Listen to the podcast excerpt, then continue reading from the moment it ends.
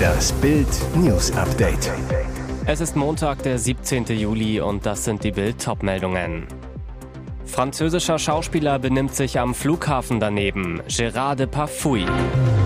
Nach Trainingslager-Eklat, Herthas Prügelprofi suspendiert. Millionendieben verurteilt. Zu dämlich für Knallhartstrafe. Igitigit-Inselurlaub. Er kam im Rollstuhl, beim Pinkeln stand er plötzlich auf und spazierte erlöst davon. Filmstar Gérard Depardieu entspannt gerade vor Korsika auf der Yacht eines Freundes, genießt die Sonne und das Meer. Depardieu dreist. Am Flughafen ließ sich der Schauspieler und Putin-Freund im Rollstuhl herumfahren. Dabei ist der Franzose sehr wohl gut zu Fuß, wie sich später herausstellte. Und dann lief sogar richtig gut. Gérard Depardieu stellte sich am Parkplatz kurzerhand an ein Auto und erleichterte sich. Dieses Pfui-Verhalten dürfte Kritiker des einst gefeierten Schauspielers bestätigen. Die französische Justiz ermittelt seit 2020 wegen des Verdachts auf Vergewaltigung gegen Depardieu. Im April warfen 13 Frauen ihm in dem Magazin Mediapar vor, sie bei Dreharbeiten zwischen 2004 und 2022 sexuell berührt oder verbal belästigt zu haben. Depardieu bestreitet die Anschuldigungen. Der Prügelskandal hat Folgen für Hertha-Keeper Marius Gersbeck. Wie die Berliner am Montag bekannt gaben, wird der 28-Jährige mit sofortiger Wirkung suspendiert.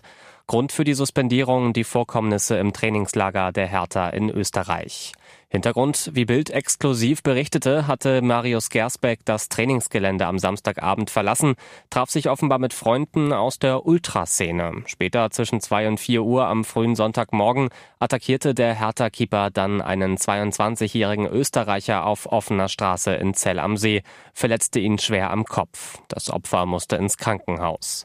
Gersbeck ist bereits am Sonntag aus dem Trainingslager der Berliner abgereist, wird sich nach Clubangaben individuell fit halten. Die österreichische Polizei ermittelt gegen Marius Gersbeck wegen schwerer Körperverletzung. Sie klaute 1,25 Millionen Euro und muss nur wenige Jahre in Haft. Das Landgericht Stuttgart hat der Millionendiebin Mirnesa S. am Montagnachmittag drei Jahre Gefängnis aufgebrummt. Möglich wären bis zu zehn Jahre gewesen, doch unter anderem ihr Geständnis brachte ihr einen dicken Strafrabatt. Wo die ganze Beute ist, bleibt auch nach dem Prozess gegen die Stuttgarterin ein Rätsel. Vermutet wird, dass ihr Komplize Robert S. sich die Kohle unter den Nagel gerissen hat. Er ist immer noch auf der Flucht. Tatsächlich gestand die Diebin in dem Prozess ein, dass sie sich in Robert S. verliebt hatte. Für keinen anderen hätte sie die 1,25 Millionen Euro bei einer Stuttgarter Werttransportfirma geklaut, sagt sie. Richter Gless sagte in seinem Urteil, wenn man sagt, die Angeklagte war dämlich vor Liebe, dann ist da viel dran.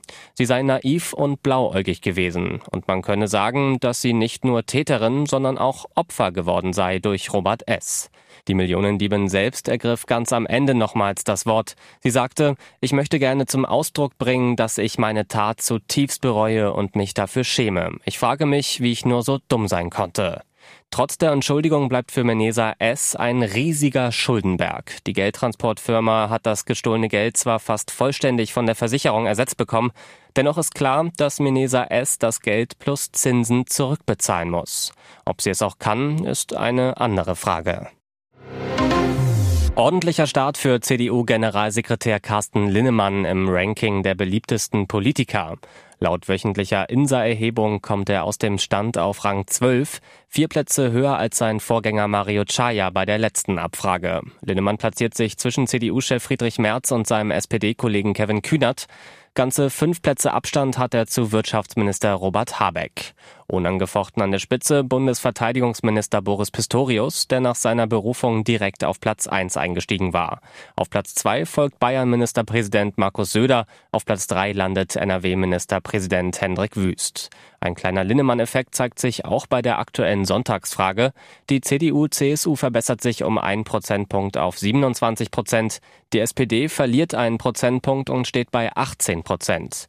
Die Grünen 14 Prozent, die FDP 7 Prozent, die AfD 20,5 Prozent und die Linke 5 Prozent halten ihre Werte aus der Vorwoche. Die Ampelkoalition erreicht damit zusammen nur noch 39 Prozent.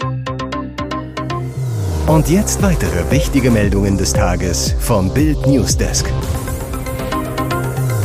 Sabotageverdacht, zwei Festnahmen bei Rammstein-Konzert. Rammstein auf der Bühne und Polizei am Bühnenrand. Während des zweiten Rammstein-Konzerts in Berlin ist es zu einem Zwischenfall gekommen. Dabei wurden zwei Menschen von der Polizei abgeführt. Eine dritte Frau konnte sich unerkannt entfernen. Sie hatten sich nach Angaben einer Polizeisprecherin während des Konzerts an Kabelschächten zu schaffen gemacht, die zu Lautsprecherboxen in der Nähe der Bühne führten. Sicherheitspersonal habe das beobachtet. Welches Ziel der 36-Jährige und die 24-Jährige verfolgten, ist unklar. Die beiden bekamen ein Hausverbot im Olympiastadion. Zudem wurden Ermittlungen wegen versuchter Sachbeschädigung eingeleitet, wie es weiter hieß. Nach der Überprüfung seien sie wieder auf freien Fuß gesetzt worden.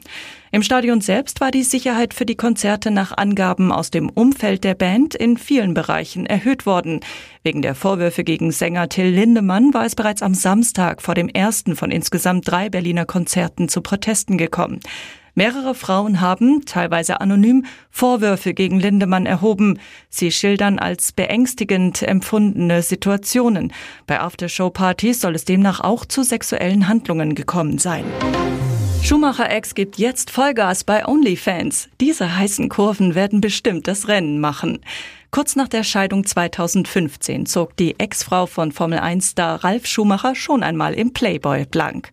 Acht Jahre später ist Moderatorin Cora Schumacher immer noch in Topform und zeigt nun ihre sexy Kurven auf der Erotikplattform OnlyFans. Im Bildinterview spricht Cora Schumacher über ihr neues Selbstbewusstsein, Wechseljahre Wahnsinn und ihren neuen Traumbody. Cora Schumacher verspricht im Bildinterview, meine Seite auf OnlyFans wird zwar freizügig sein, aber definitiv ästhetisch bleiben. Ich liebe meinen Körper und warum soll ich das nicht mit anderen teilen?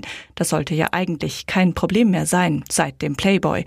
Und weiter, ich bin 46 Jahre alt und fühle mich jetzt wieder pudelwohl in meiner Haut. Warum sollte ich nicht das eine oder andere oben ohne Foto mit der Öffentlichkeit teilen und zeigen, wie wohl ich mich wieder in meiner Haut fühle? Cora war von 2001 bis 2015 mit dem Ex-Rennfahrer Ralf Schumacher verheiratet. Das Ex-Paar hat einen gemeinsamen Sohn. Trotz Trennung ist die Beziehung von Cora und Ralf heute sehr innig. Ihr hört das Bild News Update mit weiteren Meldungen des Tages. Explosionen, zwei Tote. Ukraine-Geheimdienst, Krimbrücke hat sich schlafen gelegt. Die Welt blickt wieder auf die Krimbrücke. Der Übergang zwischen der Krim und der russischen Region Krasnodar ist nach offiziellen Angaben wegen eines Notfalls für den Verkehr gesperrt worden. Der ukrainische Geheimdienst SBU spottete nach der mutmaßlichen Explosion. Erneut hat sich die Brücke schlafen gelegt. Und eins, zwei. Ein Paar in einem Auto wurde nach russischen Angaben getötet, die Tochter wurde verletzt. Laut unbestätigten Berichten hörten Zeugen vor Ort Explosionen. Ein Telegram-Kanal, der der Söldnergruppe Wagner nahesteht, berichtete von zwei Attacken auf die Brücke um 3.04 Uhr und um 3.20 Uhr. Bereits im Oktober 2022 kam es zu einer schweren Explosion auf der Krimbrücke. Zu dem Angriff hatte sich der ukrainische Geheimdienst im Mai bekannt. Zuletzt bestätigte auch das Verteidigungsministerium eine Beteiligung Bewegung. Moskau macht jetzt ukrainische Geheimdienste für den erneuten Vorfall verantwortlich, sprach von einem Terrorakt. Die Brücke sei am frühen Montagmorgen von Überwasserdrohnen attackiert worden, so das russische Antiterrorkomitee. Hier ist das Bild News Update. Und das ist heute auch noch hörenswert. Es ist eine gepflegte Hotelanlage mit Pool, Wasserfall, Windmühle und Palmen. Ein Zimmer dieses Hotels soll Tatort eines fürchterlichen Verbrechens geworden sein, der Gruppenvergewaltigung einer 18-jährigen Deutschen aus Hannover. Kriminaltechniker der spanischen Nationalpolizei waren schon am Donnerstag im Occidental Playa de Palma angerückt, dem Hotel, das nur sieben Gehminuten vom Ballermann entfernt liegt und in dem die junge Frau vergewaltigt worden sein soll. Nach Bildinformationen hatten zwei deutsche Tatverdächtige die beiden Zimmer mit den Nummern 322 und 323 bis zum 15. Juli gebucht. Dorthin soll die junge Frau einem der Männer vom Strand gefolgt sein, bevor nach einvernehmlichem Sex mit ihm fünf weitere Männer ins Zimmer gekommen und vier von ihnen die Frau vergewaltigt haben sollen. Sie soll dabei festgehalten worden sein. Stundenlang sicherten die Beamten im Tatortzimmer Spuren. Es sei um Sperma oder Anzeichen einer Gruppenvergewaltigung gegangen, berichtet das Mallorca-Magazin. Zwei der Verdächtigen sollen bei der Spurensicherung im Hotel anwesend gewesen sein. Wichtigstes Beweismittel könnte das Mobiltelefon eines der Verdächtigen sein. Die Polizei hatte die Handys der Männer sichergestellt. Sie werden derzeit untersucht. Mindestens einer der Verdächtigen soll das Geschehen im Hotelzimmer gefilmt haben. Nach Bildinformationen stammen alle Beschuldigten aus dem Märkischen Kreis in NRW. Der Iserlohner Strafverteidiger Andreas Trode zu Bild. Die Eltern sind noch am Freitag nach Mallorca geflogen und versuchen die Behörden bei der Aufklärung der Sachlage zu unterstützen.